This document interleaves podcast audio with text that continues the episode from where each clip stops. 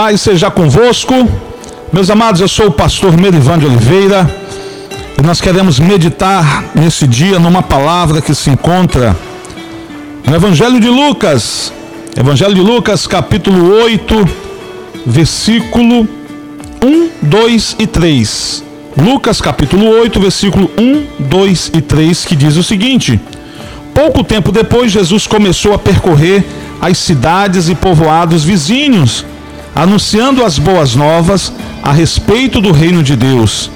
Iam com ele os doze, e também algumas mulheres que tinham sido curadas de espíritos impuros e enfermidades. Entre elas estavam Maria Madalena, de quem ele havia expulsado sete demônios, Joana, esposa de Cusa, administrador de Herodes, Susana e muitas outras que contribuíam com seus próprios recursos para o sustento de Jesus e seus discípulos. Louvado seja o Senhor Jesus. Meus amados, a palavra de Deus, nesses três versículos que nós lemos, nos mostra que o reino de Deus aqui na terra, ele é feito por aqueles que vão, pelos pés daqueles que vão fazer a obra, que vão anunciar as boas novas. O reino de Deus aqui na terra também, ele é constituído, ele é feito pelos joelhos daqueles que não podem ir, mas que se dobram em casa ou na igreja para orar e interceder por aqueles que foram pregar as boas novas aos lugares distantes.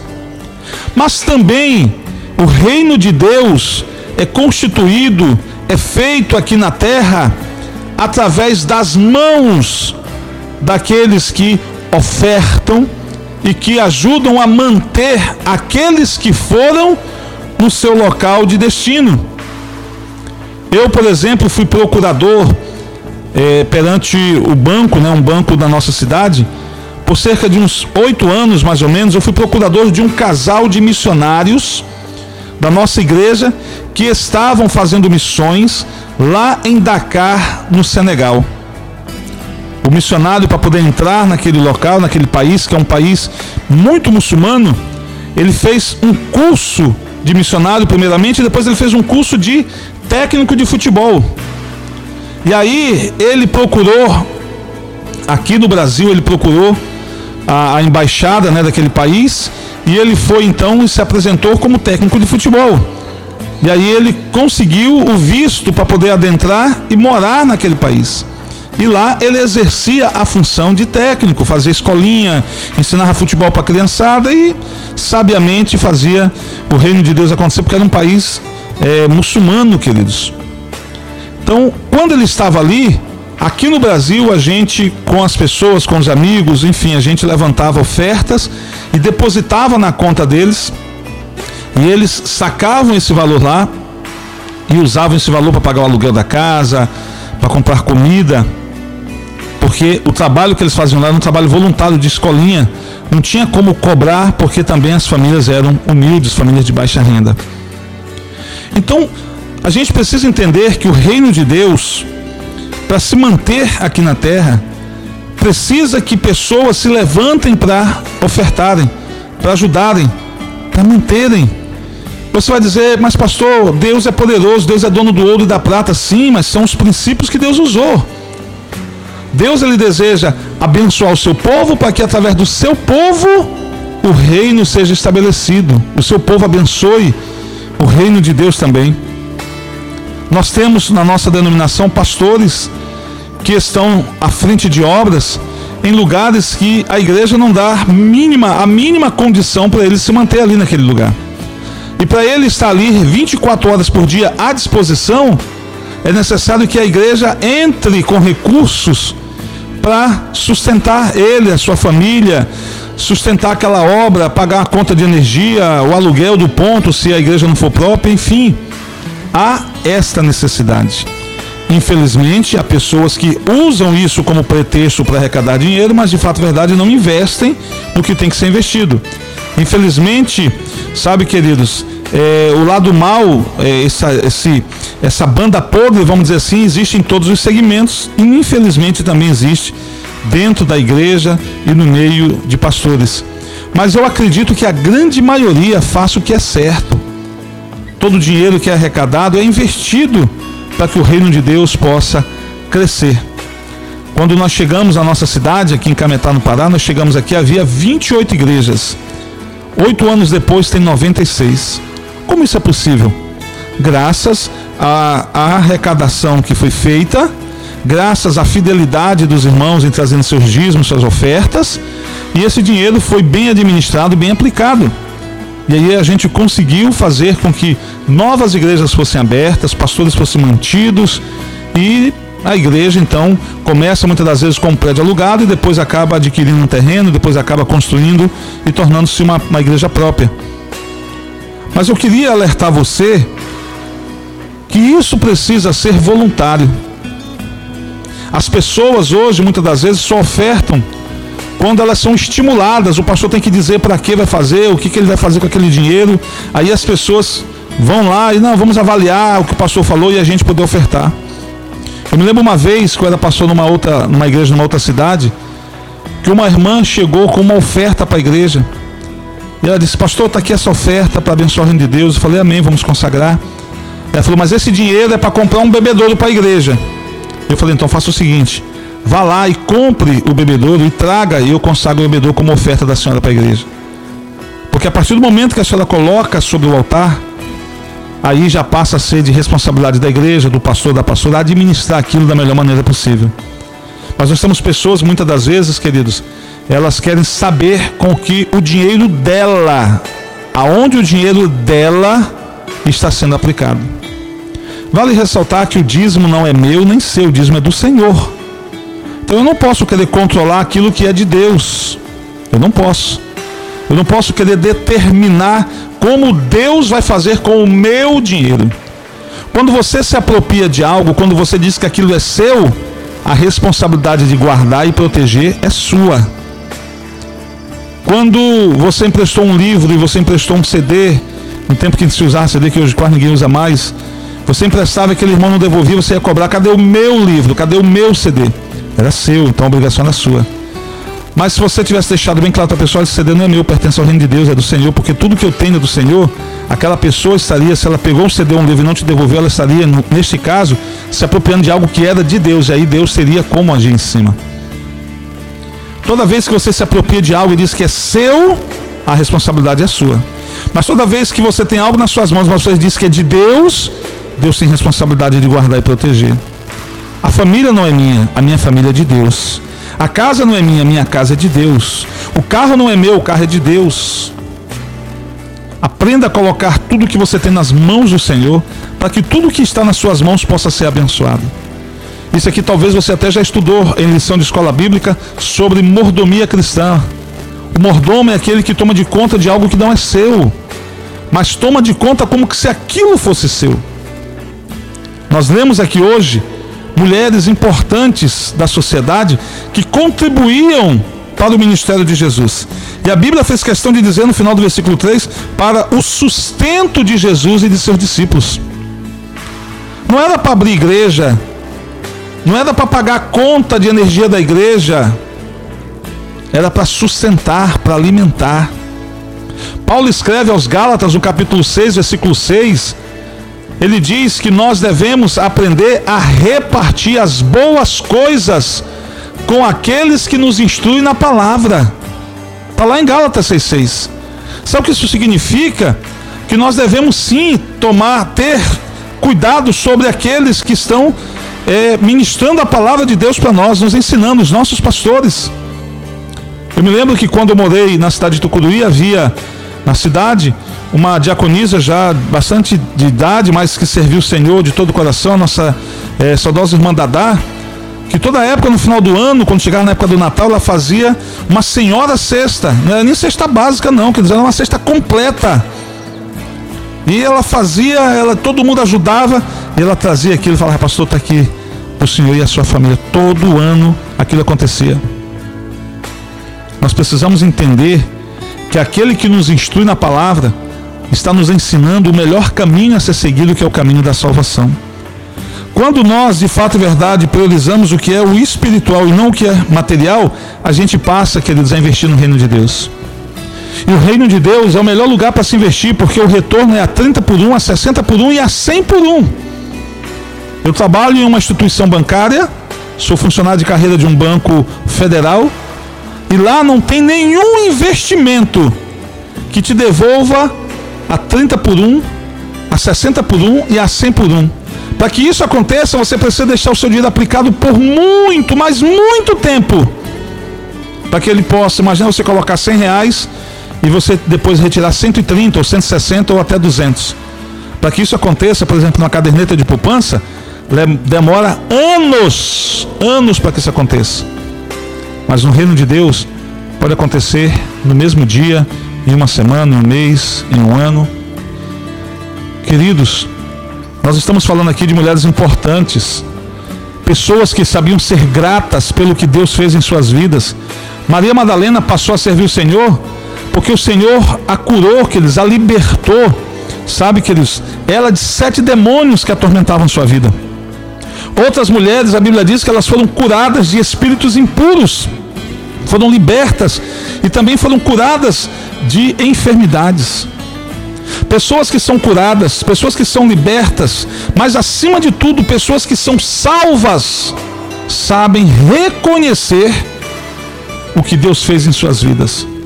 E elas investem para que aquilo que aconteceu nelas possa acontecer na vida de outros. Porque para poder acontecer na vida de outros, é necessário também ter investimento. A Bíblia diz que Joana, esposa de Cusa, administrador de Herodes. O homem era como se fosse o braço direito do rei Herodes. A sua esposa passou que eles a servir a Jesus e a investir no reino de Deus. Vale ressaltar que naquela época a sociedade era muito machista. Um exemplo que eu lhe dou, quando pegaram aquela mulher em adultério e levada até a presença de Jesus para ser apedrejada. Jesus falou: Quem dentre vocês não tiver pecado, que atire a primeira pedra, e começar dos mais velhos aos mais novos, foram embora. Mas levaram apenas a mulher, não levaram o homem. Era uma sociedade machista. Essa mulher, queridos, para investir no reino de Deus, ela tinha que pedir para o seu marido. Chegar para o seu marido e falar: Meu amor, meu bem, meu docinho, meu chuchuzinho, me arranja aí um dinheiro, eu quero investir no reino de Deus, eu quero ajudar Jesus que está fazendo uma grande obra. Ela ia lá e investia para o sustento, para alimentação, para vestimenta, para o sustento, não somente de Jesus, mas dos seus discípulos. Eu quero dizer para você, queridos, invista no reino de Deus. Invista em quem ensina você nos caminhos do Senhor, como eu acabei de dizer de Gálatas 6,6. Muitas das vezes a pessoa faz uma campanha de oração na igreja, pede a intercessão do pastor para que ele receba uma promoção lá no seu trabalho. A promoção chega, ele faz um churrasco na casa dele para o chefe, para o patrão. O pastor, a pastora, o obreiro que orou, que intercedeu, se quiser, no máximo, vai sentir apenas o cheiro do churrasco. Você precisa aprender sabe, a repartir boas coisas, como diz Paulo em Gálatas 6,6. As boas coisas com aquele que vos instrui na palavra. A maioria das pessoas só repartem com o pastor coisas ruins. Pastor, estou doente, olhe por mim. Pastor, meu casamento está tá se acabando, olhe por mim. Pastor, eu estou desempregado, olhe por mim. Só reparte coisas ruins. Aprenda a repartir coisas boas. A Bíblia diz que nós devemos saber honrar, queridos, a quem merece honra. Eu acredito que os seus líderes, os seus pastores, merecem ser honrados porque eles, eles também eles velam por você como que se houvessem de prestar conta diante de Deus de vocês. Eu não vou prestar conta de nenhuma ovelha que eu estou pastoreando. Eu vou prestar conta da minha vida. Mas eu trato as ovelhas que eu pastoreio como que se eu tivesse que apresentá-las diante do Senhor como se elas fossem responsabilidade minha.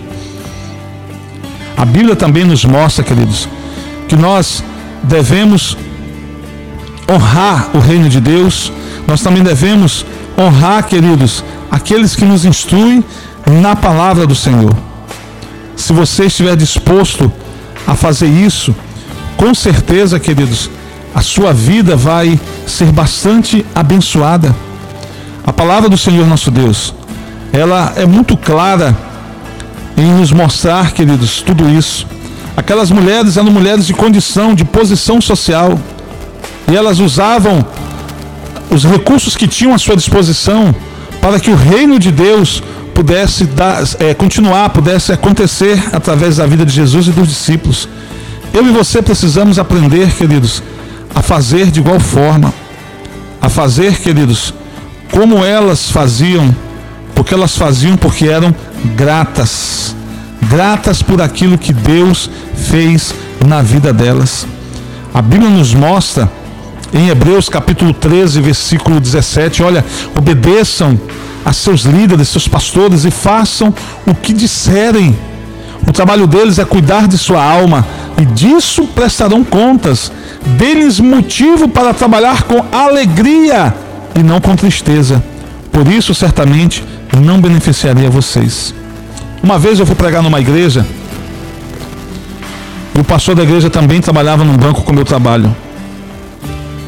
E eu perguntei para a igreja: quantos são felizes pelo pastor de vocês trabalhar secularmente? E a igreja inteira levantou a mão. E eu perguntei para a igreja: vocês já perguntaram para o pastor se ele é feliz trabalhando no banco? Ou se ele seria mais feliz se ele tivesse condição de se manter, manter e sustentar sua família daquilo que o altar produz para estar 24 horas à disposição do reino de Deus. Para estar, queridos, à disposição de vocês na hora que vocês precisarem. Porque se algum de vocês precisarem na hora que ele estiver trabalhando, vai ficar difícil. E sabe o que aconteceu, queridos? A igreja nunca tinha perguntado isso para o pastor. Eu trabalho secularmente, mas eu tenho uma equipe que me auxilia, que me ajuda. Nossa igreja, graças a Deus, cresceu a um ponto que o meu trabalho secular não atrapalha. Eu hoje, se eu, se eu quiser, eu tenho condição de viver, porque a minha igreja tem condição de me pagar um, um bom salário, apesar que eu não recebo salário. Eu recebo apenas uma ajuda de custo para o aluguel da minha casa, eu recebo apenas uma ajuda de custo da, a, da convenção nacional da nossa igreja, porque eu sou responsável por três cidades. Mas salário, salário, salário mesmo eu não recebo, porque eu tenho meu salário secular. Mas quando eu estava de licença do meu trabalho secular, eu passei a receber então um salário da igreja. Mas o ideal, queridos, o ideal é que o pastor pudesse viver do altar, que ele não precisasse trabalhar secularmente para sustentar sua família, que a igreja desse condição para ele se sustentar, poder viver do ministério e estar sempre próximo das suas ovelhas para ajudar. Quando Moisés recebeu de Deus a instrução de repartir a terra prometida, Deus falou para ele: reparte a terra em 11 partes. Moisés falou: Senhor, a matemática está errada. Nós somos 12, 12 tribos, 12 filhos de, de, de Jacó, de Israel. Como é que eu vou dividir uma terra em 11 partes? Uma tribo vai ficar de fora. Ele falou: vai. A tribo de Levi. Os levitas, de onde descendiam os sacerdotes e músicos, eles serão a minha herança, diz o Senhor. Basicamente, Deus quer dizer: a tribo de Levi vai sustentar vocês espiritualmente e vocês vão sustentar a tribo de Levi materialmente. Essa regra ela continua valendo para o dia de hoje. Que você, queridos, possa ser é, no sentido da atitude, né, como aquelas mulheres foram, como aquelas mulheres agiram. Elas ofertavam, elas investiam no reino de Deus. E eram, não eram pessoas, uma pessoa qualquer, uma pessoa comum, vamos dizer assim, não. Eram pessoas, queridos, que queriam ver o reino de Deus acontecer. Eram pessoas até mesmo importantes, com condições. E elas pegavam o que elas tinham e investiam no reino de Deus. Você não percebe Jesus falando para elas: me dê um pouco, eu estou precisando comprar comida. Não, elas por livre e espontânea vontade iam lá e ofertavam. Isso chama-se gratidão. Algo que eu e você precisamos exercer. Sejamos gratos a Deus por tudo que Ele fez na nossa vida. Sejamos gratos a Deus por aqueles que Ele usou para abençoar nossas vidas. Que essa palavra fique no seu coração, no nome do Senhor Jesus. Que o Senhor possa te abençoar e te guardar, que o Senhor possa ser contigo no dia de hoje, em nome do Senhor. Amém? Guarde essa palavra, que Deus te abençoe, que Deus te guarde em nome de Jesus, paz seja convosco.